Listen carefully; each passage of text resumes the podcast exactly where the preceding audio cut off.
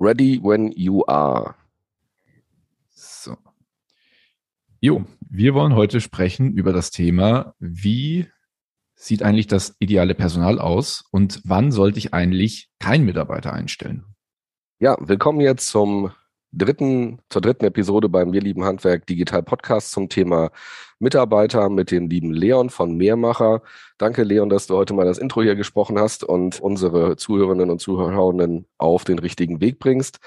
Ja, wie der Leon schon sagte, wollen wir uns heute mal wieder über das Thema Personal sprechen. Und wir sind ja mittlerweile in dem Prozess so weit, dass wir die Stellenbeschreibung raus haben, dass wir über andere Sachen schon bereits gesprochen hatten, die halt entsprechend bedeuten, brauche ich einen Mitarbeiter? Das heißt, ich habe mich jetzt positiv dafür entschieden und stehe jetzt vor dem Punkt, was ist denn jetzt eigentlich so die nächste, die nächste Schritte? Also, lieber Leon, warum kommst du jetzt auf einmal auf die Frage, brauche ich neues Personal?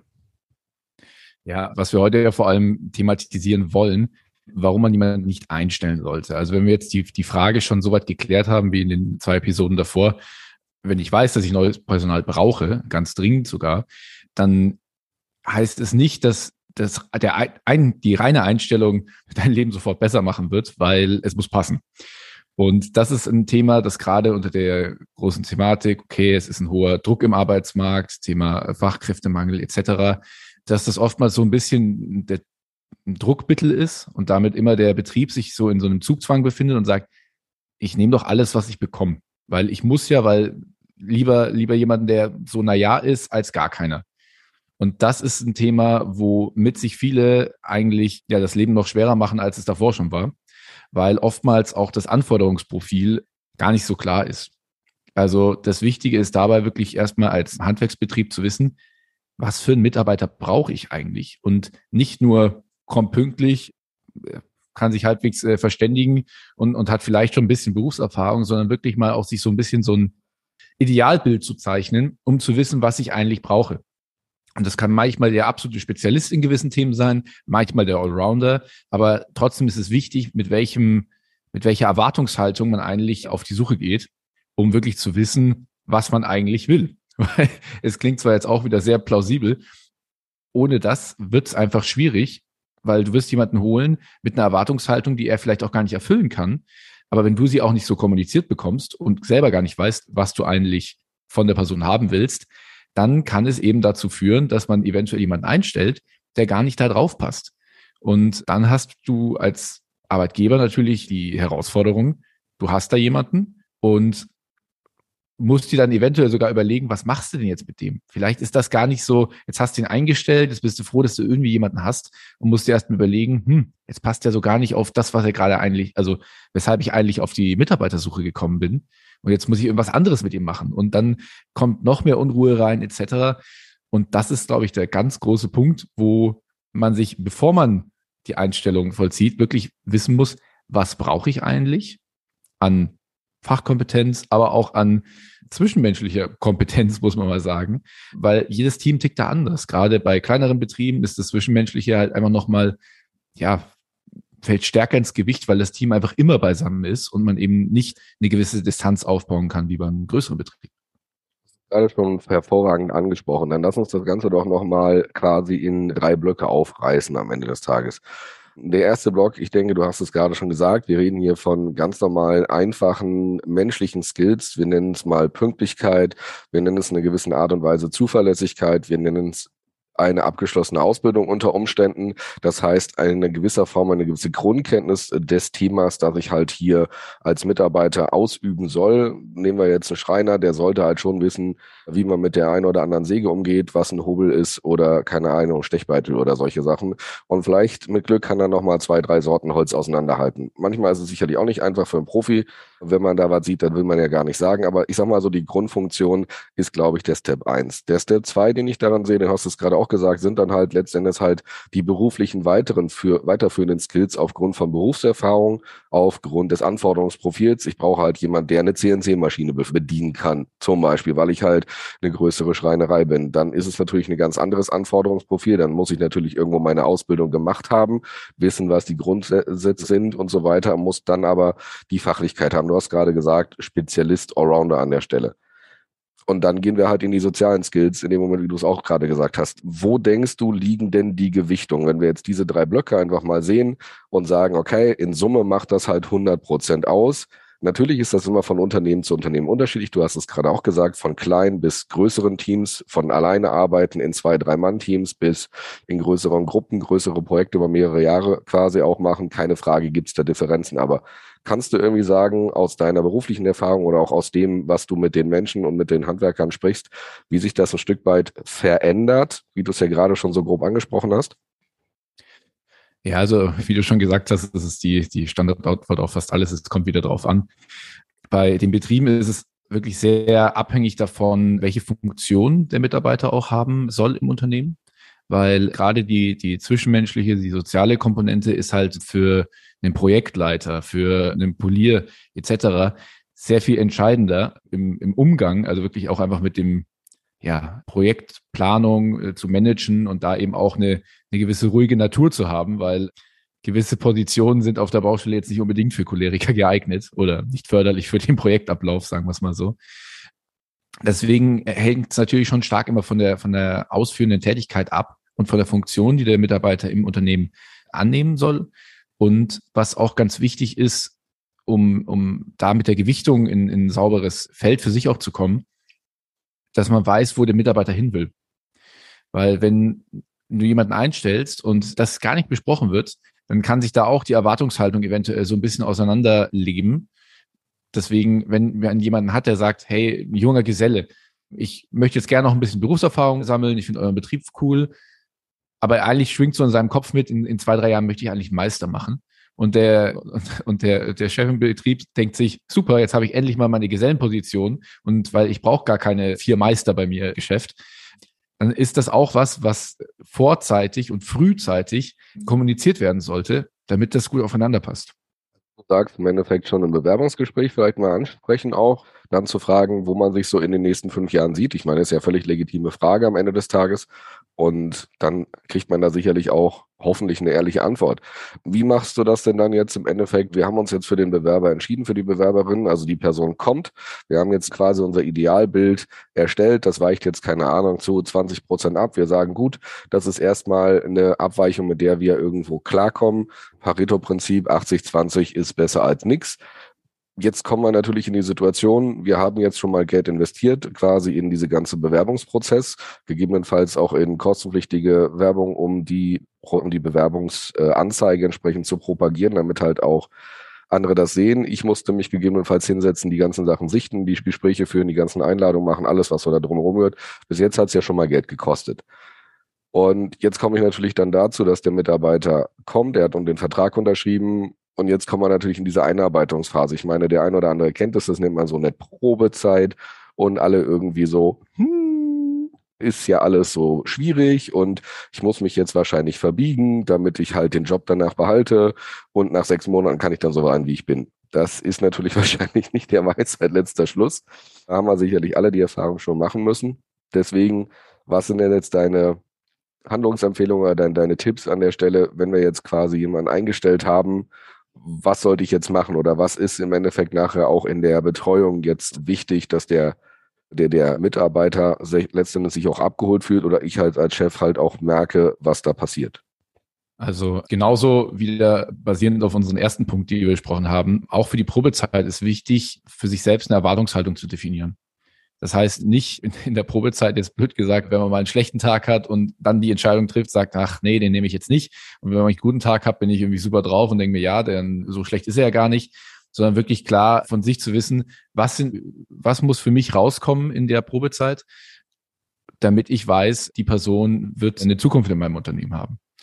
Und du hast es schon angesprochen, natürlich ist Recruiting immer mit einem Kostenpunkt verbunden. Gerade wenn man anfängt, okay, der Weg bis zur Bewerbung sind natürlich Kosten, die entstehen. Und aber da hört es ja nicht auf. Es ist ja nicht so, dass eben, sobald man die Einstellung hat, die Person sofort werthaltig im Unternehmen eingesetzt werden kann, sondern es ist eben die Einarbeitung da. Und da muss man, kann man sich vielleicht so ein bisschen die, die äh, Brücke spannen, wenn man ein Projekt durchführt. Umso früher man den Fehler erkennt und umso früher man die, die Qualität prüft, umso mehr Kosten kann man vermeiden, die im, im, im Nachhinein vielleicht doppelt anfallen, wenn man sagt, okay, man hat irgendwie schlechtes Material ausgewählt. So man prüft das Material, bevor man es verbaut, weil sonst der Schaden größer ist, weil die Zeit reinfließt. Und genauso muss man es im Recruiting auch sehen. Deswegen empfehle ich auch jedem, macht ein Probearbeiten. Macht, bevor es in die Probezeit geht, ein kleines Probearbeiten. Das können zwei, drei Tage sein. Die zwei, drei Tage können die eventuell zwei, drei Monate Einarbeitung sparen und gehen in dieser Zeit ganz bewusst mit, schau genau hin, stell auch mal die Fragen, wie die Person vielleicht das Problem A oder B lösen würde, wirklich in der Praxis.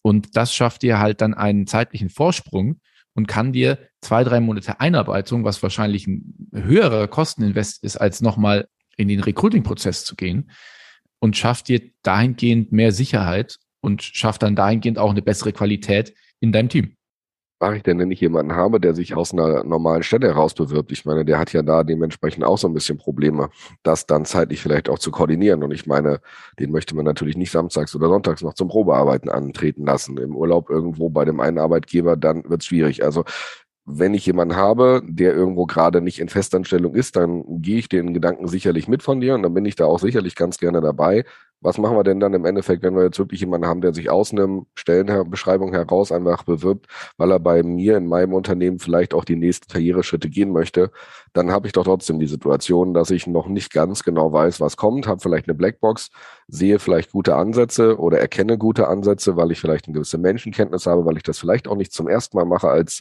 Unternehmenslenker und Leiter dort Personal einzustellen. Und dann kommt da jemand und hast du eine Checkliste oder machen wir ein Punktesystem? Weißt du, ich finde da irgendwie das nicht immer nicht so transparent für mich als, als Bewerber, also für mich als neuen Mitarbeiter, dass ich irgendwo sagen kann, es funktioniert so. Also bei uns ist es jetzt so, wenn ich jetzt bei uns anfange, dann führen wir halt regelmäßig halt auch Mitarbeitergespräche, ähm, die natürlich letztendlich halt durch den Abteilungsleiter gewährleistet ist, wo natürlich auch der Geschäftsführer spricht, wo man halt schaut, wie geht's den Menschen, damit der halt auch aktiv sagt, ey, ich stehe an dem Punkt, da brauche ich noch ein bisschen Unterstützung und hier brauche ich noch ein bisschen dies und das und jenes.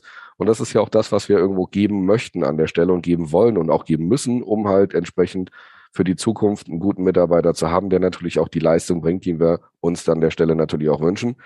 Und daher, sage ich mal, ist das jetzt gerade aus der eigenen Situation noch nicht ganz so griffig, sage ich mal. Und da suche ich immer irgendwie was.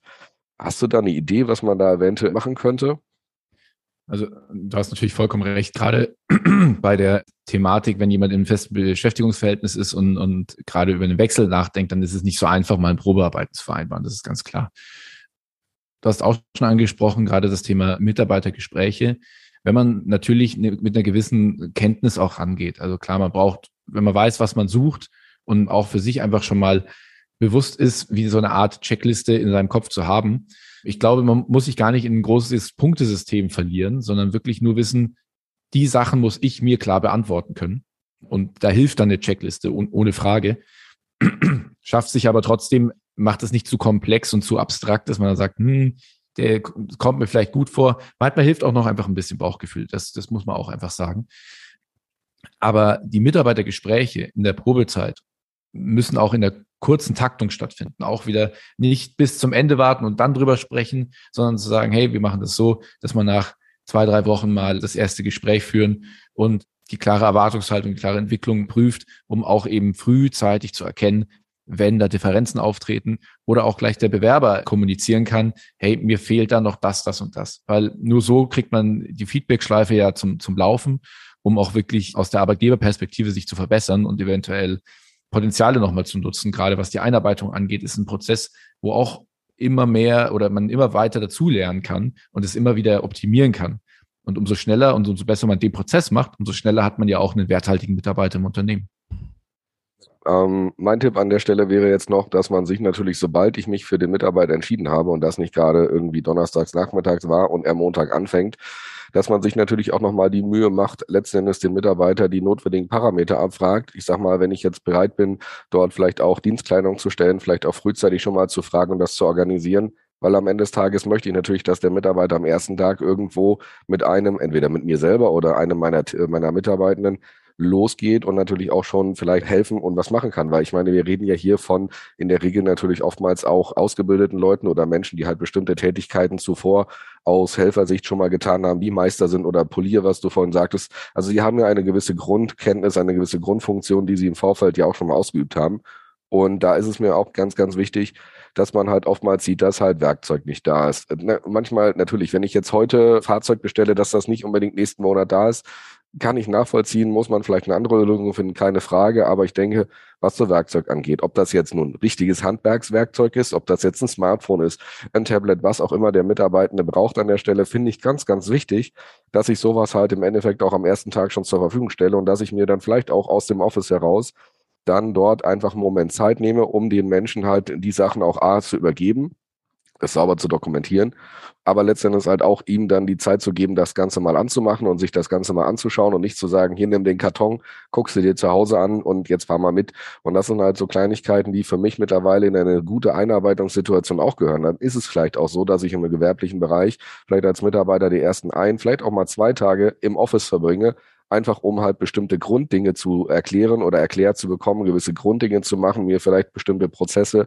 anzuzeigen, wo muss ich mich hinwenden, wenn ich, wenn ich mich krank melden möchte, wo ist das Lager, bei wem bestellen wir, weil ich vielleicht auch irgendwie wissen muss, wer dann da vielleicht auch auf den Hof kommt oder dann auf die Baustelle fährt, wo ich dann Material annehmen kann, soll, muss und solche Sachen.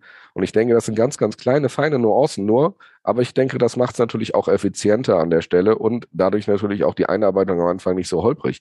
Weil wenn ich jetzt sage, der Mitarbeiter kommt und dann, ach ja, wir haben ja noch vergessen und dann ist das blöde Tablet gerade nicht lieferbar und hat wieder drei Wochen Lieferzeit, dann ist natürlich schwierig und dann verzögert sich natürlich alles und dieser Einarbeitungsprozess wird natürlich durch solche kleinen externen Dinge natürlich ganz erheblich torpediert weil dann weiß ich nicht, ob er mit dem Gerät vielleicht umgehen kann, obwohl ich das natürlich vielleicht im Vorfeld gesagt habe.